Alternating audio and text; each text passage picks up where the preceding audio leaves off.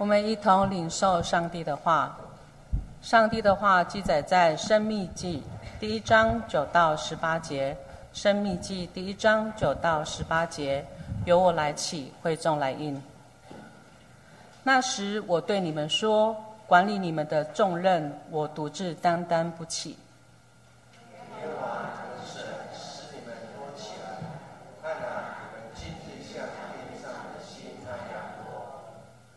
惟愿耶和华你们列祖的神，使你们比如今更多谦卑，照他所应许你们的话赐福于你们。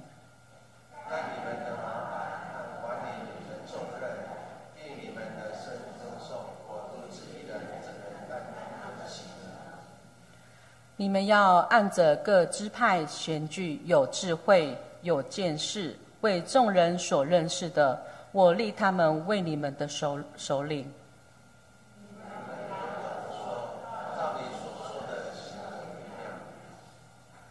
我便将你们各支派的首领，有智慧、为众人所认识的，照你们的支派立他们为官长、千夫长、百夫长、五十夫长、十夫长，管理你们。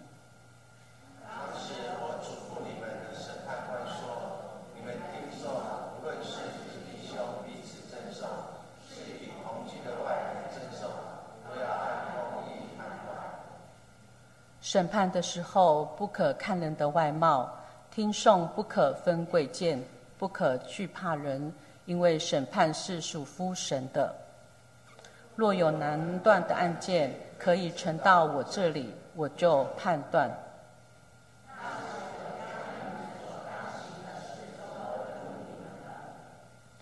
接下来我们讲到，我们请我们的林龙仁牧师为我们讲到。讲到的题目是“父为祝福，父为帮助，父为祝福，父为帮助”。弟兄姐妹，大家平安。我们进入神的话语之前，我们还是彼此祝啊祝福。我们跟隔壁讲说：“以马内利的神与你同在。”我们一起来做一个祷告。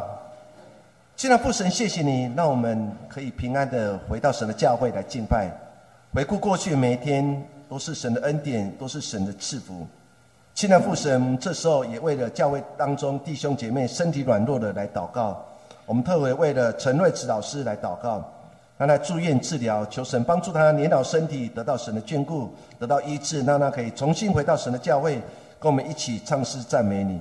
亲爱父神，我们将瑞夏长老的妈妈陈素英姊妹也交托在你面前，求神帮助他从病痛当中得到医治。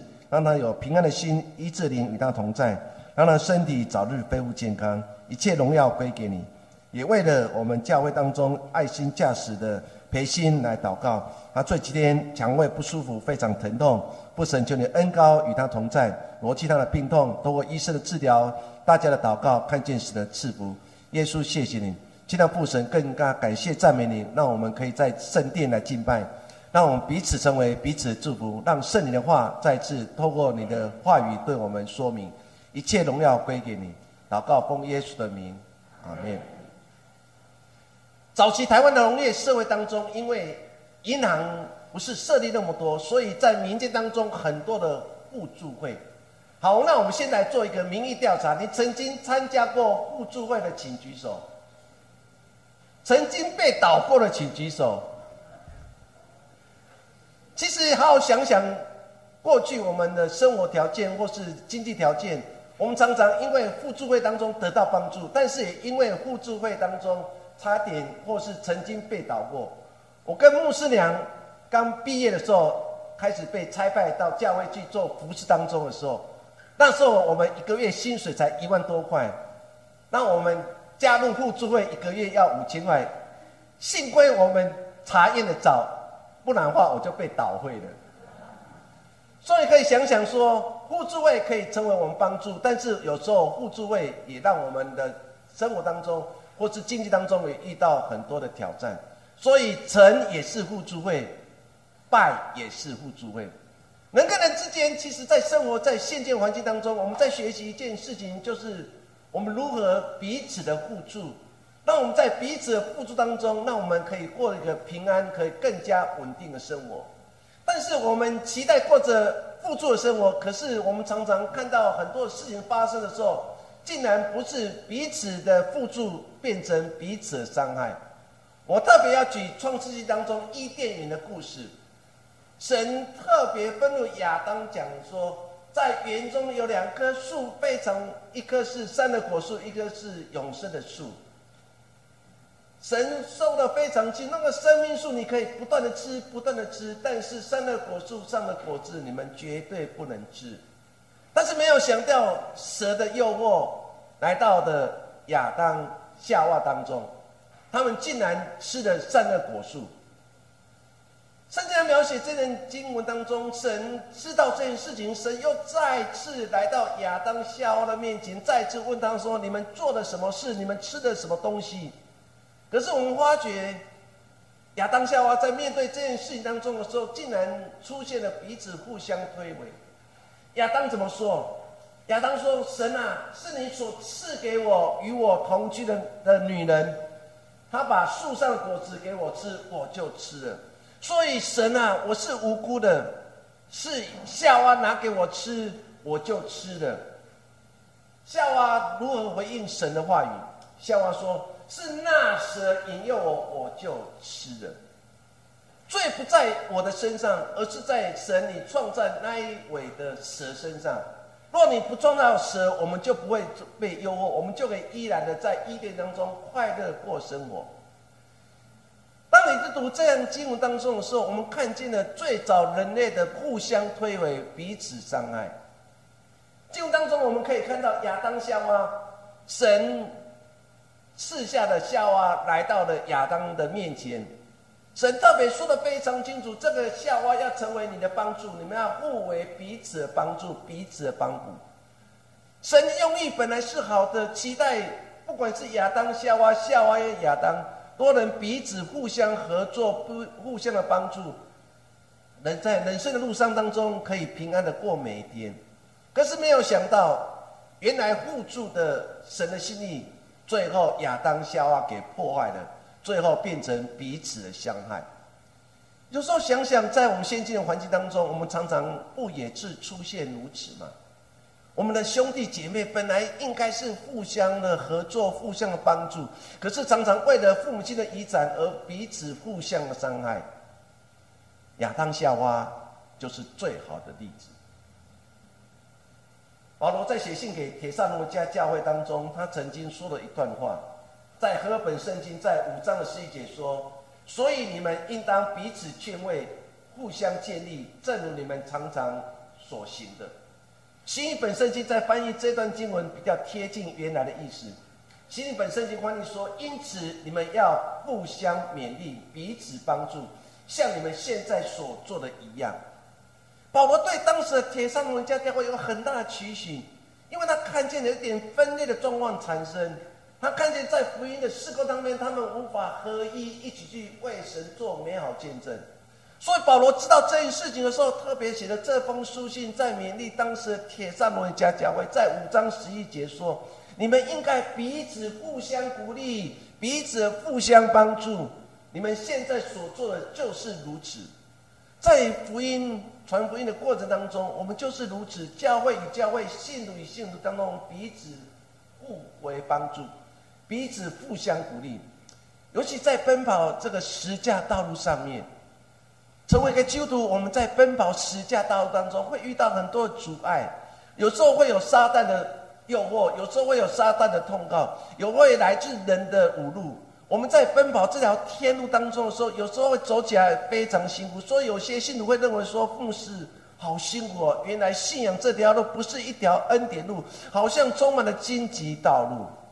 我常常会鼓励这些弟兄姐妹讲说，虽然现在你来看这是一条的荆棘道路，但是当你走过的时候，你才知道这是一个恩典之路。所以你要学习去鼓励别人，去帮助别人。甚至找一个人陪你一起走这条信仰的路。说，亲爱的家人，走十架道路当中，不是自己独跑、自己独走，而是邀请一个同伴、邀请一个陪伴者陪你一起跑，互为彼此帮助，互为彼此鼓励。这样在跑这条直架道路当中的时候，我们才会觉得有依靠、有帮助。我们今天要读今天所读的经文当中，是摩西再次提起三十九年之前一切的故事。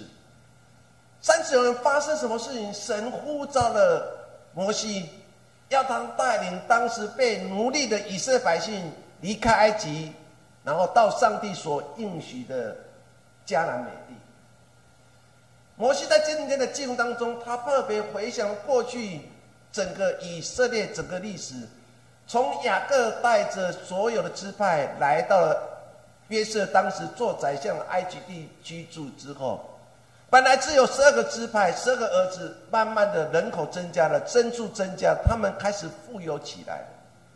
摩西再次提醒他们一件非常重要一件事情，那就是上帝的赐福。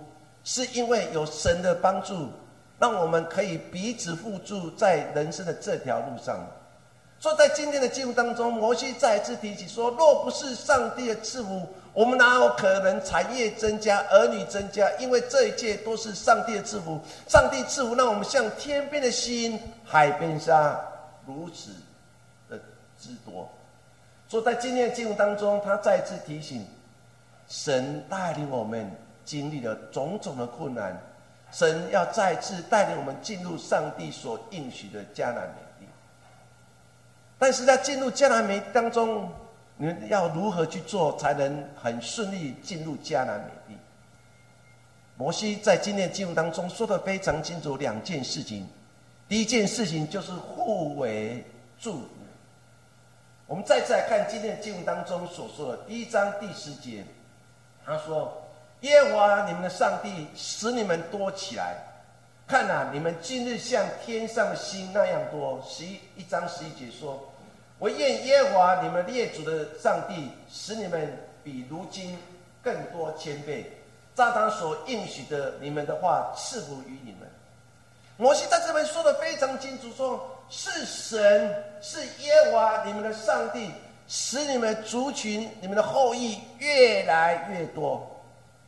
多到什么？多到如同海天上星、海变沙如此。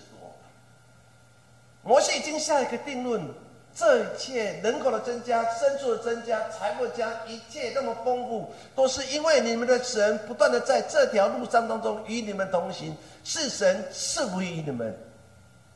第一章第十一节说：“我愿耶和华你们列祖上帝使你们比如今更多前辈。”摩西在讲的更清楚，说：若你们继续遵守这样的教导、这样的教训的时候，神不只是给你们十倍，不是只有百倍，甚至要赐给你们更多，甚至千倍如此多。最后一段经文说：照他所应许你们的话，赐福给你们。从第十节到第十一节当中，摩西知道这一切的恩典都是上帝的赐福。以色列百姓可以多而又多，财富多而又多，生命越来越丰盛，就是因为神的赐福。所以第十节、第十一节当中给我们很大的提醒，就是我们的神就是一个赐福的神。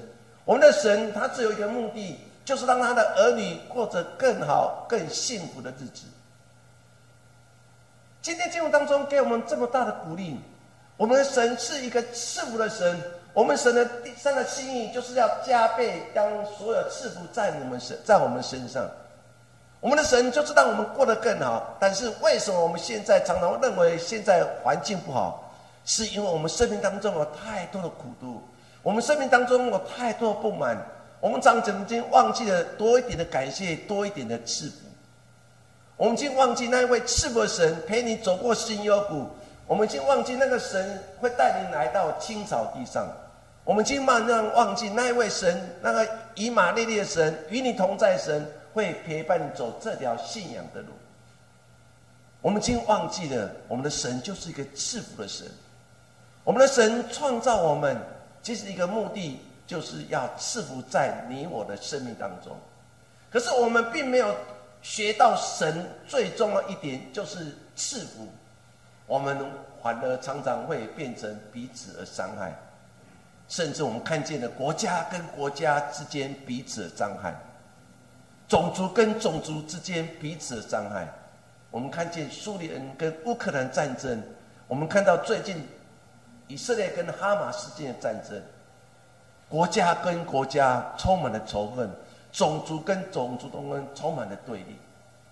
我们已经慢慢忘记，我们的神就是一个赐福的神，但是我们却变成彼此伤害的神。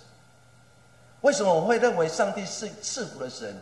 那我们再次回到创世纪第一章的二七节到二十八节，我们一起来读。好，我们一起来读一章的二七到二十八节。我们一起来，上帝就照着自己的形象造人，乃是照着他的形象造男造女。上帝就赐福给他们，又对他们说：要生养众多，遍满地面，治理这地，也要管理海里的鱼，空中的鸟。和地上各样行动的活物。亲爱的家人，当你读过这样经文，说的非常清楚，上帝用他自己的形象造的你跟我，这件描写做造的形象造一男跟一女。到了一章二十八节，神造男造女造人类目的只有一件事情。二十八节说的非常清楚，神就是要赐福给他所造男造女所造的一切的万物。所以到后面来讲，要对他们说，要生养众多，遍满地面，治理这地，也要管理海底的鱼、空中鸟和地上各样行动的活物。我们看见神就是要赐福的神，不是吗？神造你造我的目的，就是要把他的祝福加添在你的身上，甚至也给我们一个非常大的赐福，那就是让我们可以生养众多，遍满地面。甚至让我们可以管理上帝所赐的所有的土地，管理海的鱼、空中飞鸟、地上各样的活物。亲爱的弟兄姐妹，当你好好去读一章的二七到二十八节的时候，你要为此而感谢上帝，说：“神，我感谢赞美你。原来你是一个赐福的神，你就是要来赐福在我们生命的神。”亲爱的家人，这段经文说，神定义要赐福。我们已经准备好的，我们的心要领受神的祝福？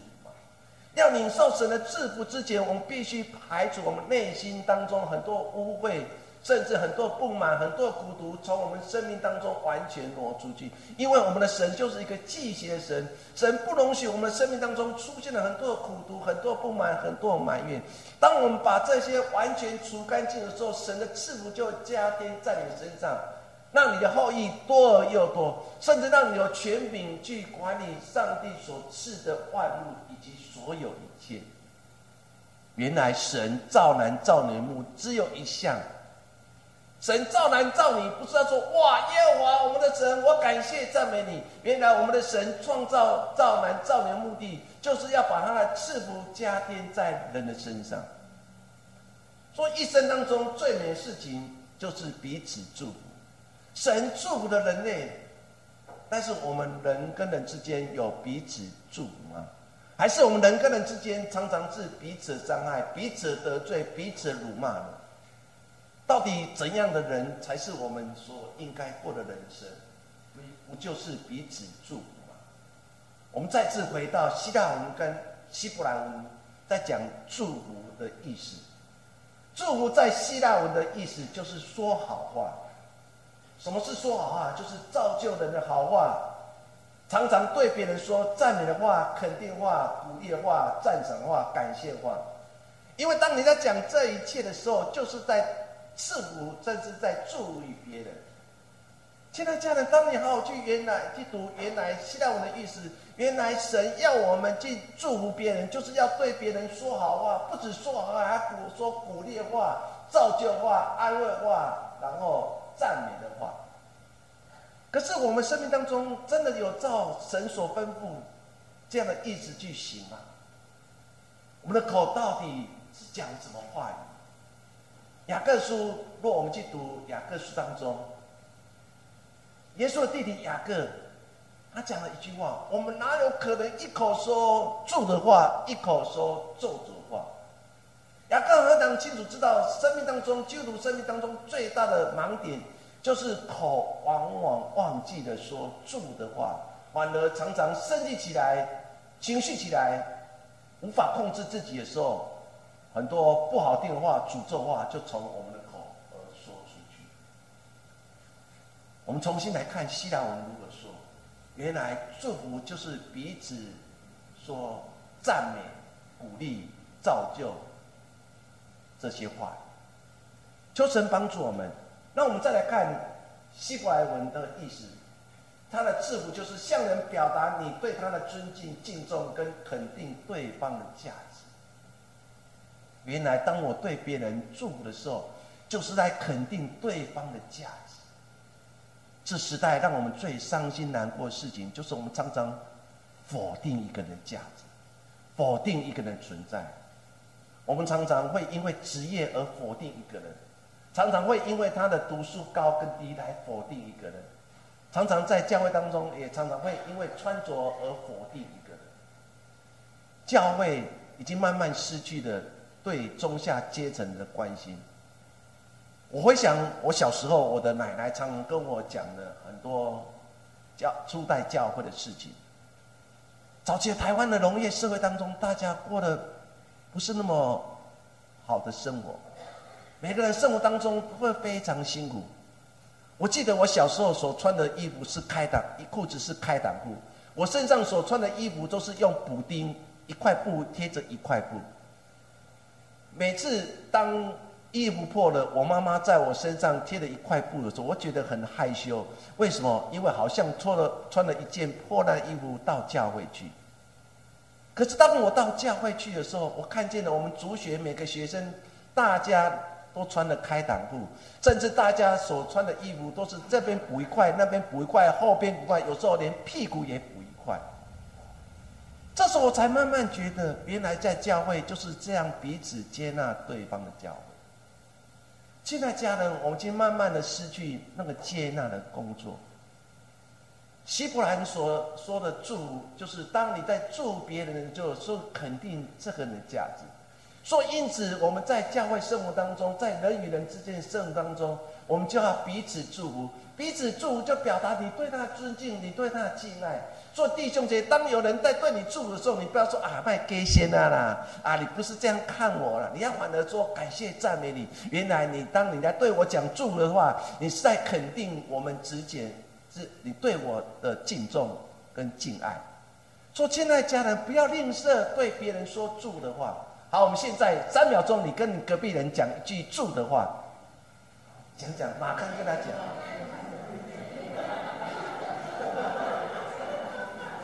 哎，你发觉，当你对别人说祝的话，表示你对他的尊重，对他的尊敬。当人家讲祝的话的时候，你发觉是我，我整个心情都快乐起来了。所以，我们应该活在一个祝当中，不是吗？做进入当中。摩西再次提醒这些以色列百姓：，我们即将要进入上帝所应许的迦南美地，你们要做一件事情，那就是彼此祝福。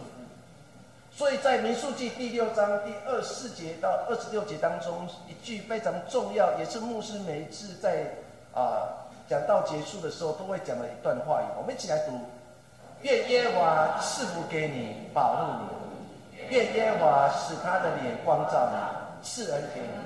愿耶和华向你扬脸，赐你平安。做基督徒应该把这句话背起来，常常在你我身上。当你看到一个人要出远门，他要可能要出出去出国去玩的，你在送戒过程当中，你可以跟他讲说：愿耶和华赐福你，愿耶和华保护你，愿耶和华的脸光照你，愿耶和华赐恩给你，愿耶和华的脸光照你，赐你平安。我相信那个即将远游的，或是将出国的，或去读书，或去旅游的，因为你这句话的时候，他整个心情觉得非常喜乐，甚至他会觉得这条这趟的人生的旅途当中充满了平安跟喜乐。人跟人之间的相处就是如此，不是彼此的伤害，而是彼此祝福。所以，我们跟隔壁弟兄姐妹讲，是彼此祝福，不是彼此伤害。摩西第一次、第二次、第二件讲的事情，就是互为彼此的帮助。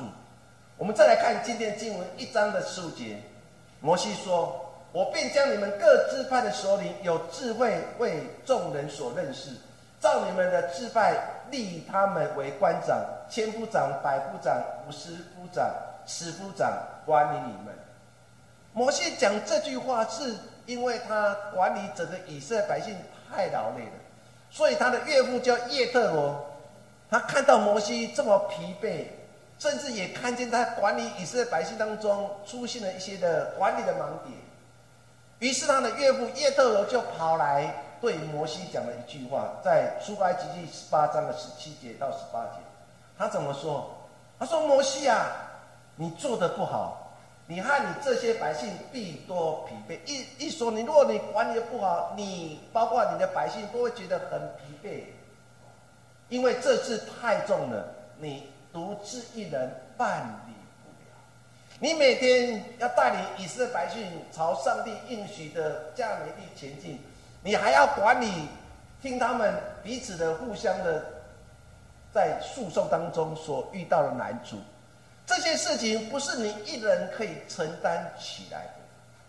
或许摩西问岳父啊，那我该怎么办？我已经非常疲惫。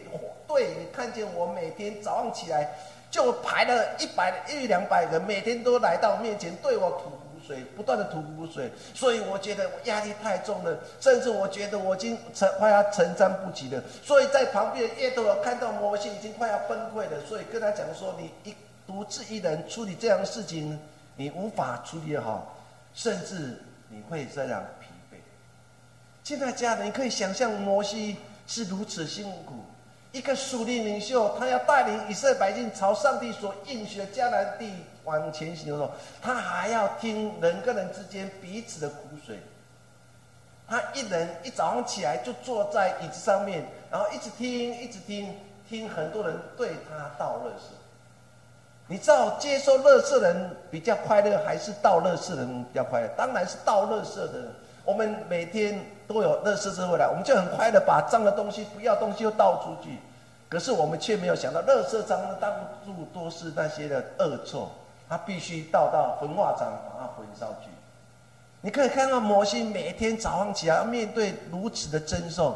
他要很有智慧去做判断，他生命当中承受了很多的压力，很多的苦，甚至已经非常疲惫，快要崩溃的。越多人看见说：“摩西，你这样继续做下去不行，你要找一些人成为你的帮助者。”耶多的如何去教导摩西？他说：“你要找一群敬畏神且是公义的人，来彼此来帮助，来替你来管理以色列百姓。”你要设立千夫长、百夫长、五十夫长跟十夫长，你要找领袖，这些领袖不是随便找的，是要敬畏神的，是要有公义的，他们生命当中要有上帝美好的形象，这些才是一个好的管理者。甚至你可以一千人设一个千夫长，一百人设百夫长，然后十个人设十夫长，替你管理这群的以色列百姓。耶和华说的非常清楚，不是摩西一个人可以承担这样的责任，而是成让这些的十千夫长、百夫长、十夫长成为摩西的帮助者。亲爱家人，生命当中有时候要成为别人的帮助者，有时候我们觉得自己很疲惫，我们不知道如何去找到一个出口，我们常常会鞭打自己，甚至让自己苦到一个无法再苦的阶段。所以台湾人常常会讲究苦啊，我罪人，苦啊，我的做人，我生活在这世上非常苦。为什么常常有那么多苦尾掉的人，常常生命当中那么多苦楚的人，是因为他忘记了有人可以陪他走，他也忘记了要讲把这些重担找一个他可以信任的人，甚至一个敬畏神的人陪他一起走。所以，我们教会当中的赖群组当中有一个叫做代祷小组。代祷小组的目的，就是当我们弟兄姐妹有难处、身体有病痛的时候，就马上有一群人就可以在当时的环境当中，立刻为他做祷告。祷告结束以后，他们就会说阿门。这些大祷勇士何等重要！因为你在做一件事，别人不愿意做的；你在做一件事，那些辛苦的弟兄姐妹、病痛弟姐妹，他们最难处当中，他期待有人陪你走时候，你就是成为他的帮助者。这是何等大的恩典呐！做完期待我们弟兄姐妹，我们都可以加入这个代祷群组里面，牧师就会把那些有需要的弟兄姐妹拨上去，我们就可以为他做祷告，一起担起这个担子陪他走。因为一个人走太累了，你看耶稣在背十字架走的时候，走到非常累，跌倒了。若没有人扛起那十字架，耶稣再继续走，可能又压得更辛苦。在各大路上当中，给我们很大提醒：背十架道路不是自己一个人独跑，而是有人陪你一起走。这些陪你一起走的，就是需要更多的带导勇士，更多的弟兄间彼此成为彼此帮助者。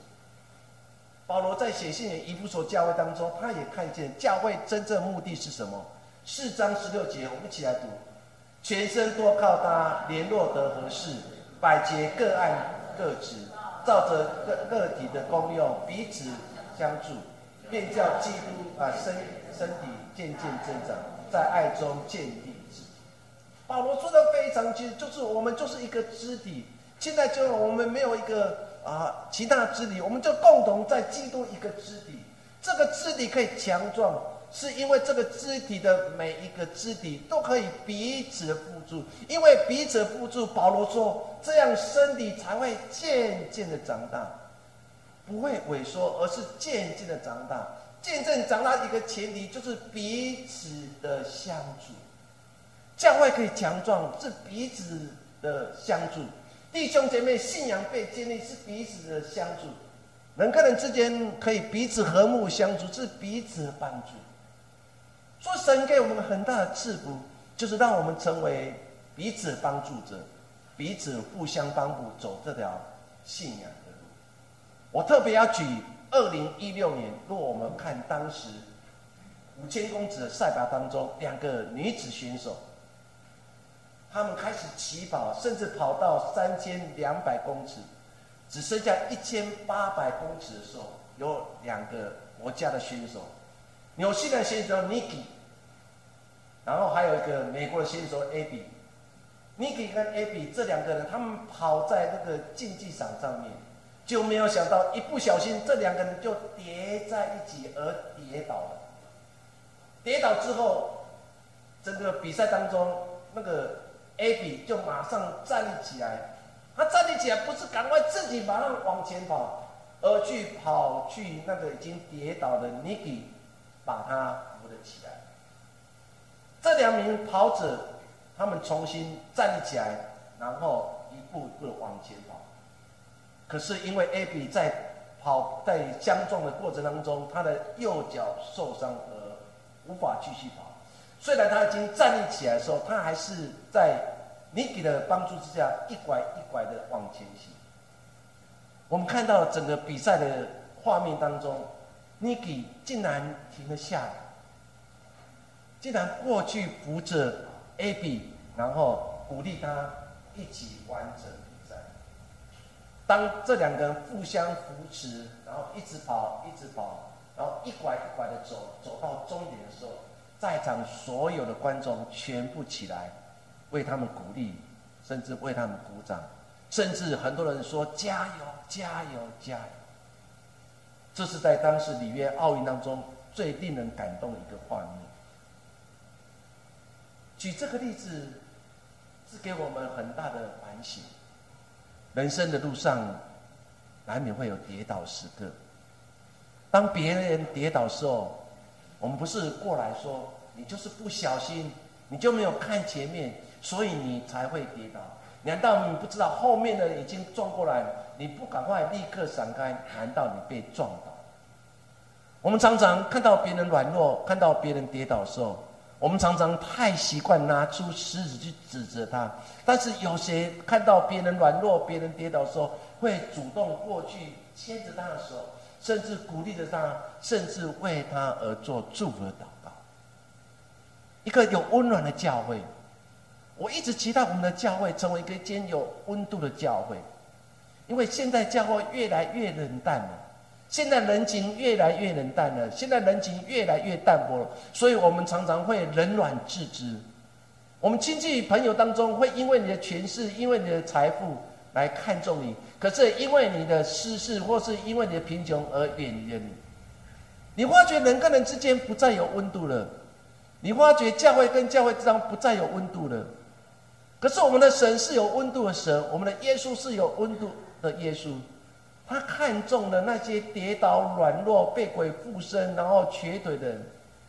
耶稣总是在他们最需要时候，耶稣来到他们当中，让他们感到温暖。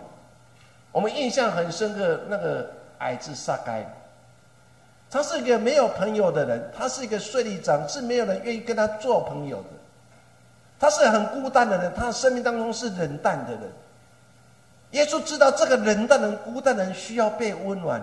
耶稣说了一句话：“说撒该下来，我今天要住在你家。”为什么耶稣会讲这句话？说撒该下来，我今天要住在你家，因为耶稣要把温暖传递给他的冷淡的撒该。